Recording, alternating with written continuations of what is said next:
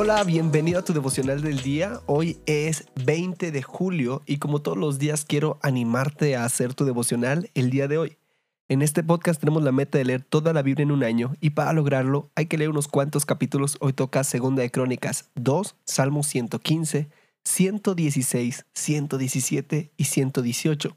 De estos cinco capítulos yo saco un pasaje central que es el que me llamó la atención y lo podemos encontrar en Salmo 118, 24 y dice, así. Este es el día en que el Señor actuó. Regocijémonos y alegrémonos en Él. ¿Cómo sería tu vida si todos los días entendieras que este día es uno que Dios lo hizo?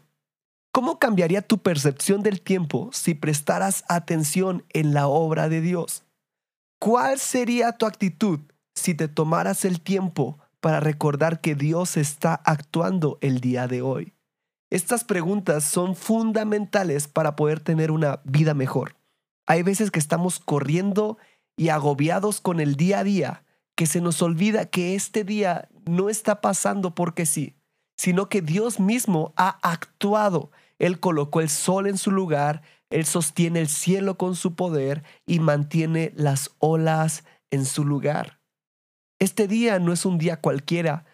Dios está actuando hoy. Cuando recordamos esto, hay algo que pasa en nuestro corazón. Nos regocijamos y nos alegramos. Regocijo es contentamiento, placer, gozo, el saber que Dios está actuando por nosotros y en nosotros. Lo que provoca es contentamiento, porque entendemos que todo lo que sucede es porque Dios tiene el control nos alegramos, pues sabemos que Dios nos ama y por ello nueva es cada mañana su misericordia. Quiero que juntos meditemos, entiendo que este día Dios lo ha hecho. Quiero animarte a hacer tu devocional el día de hoy.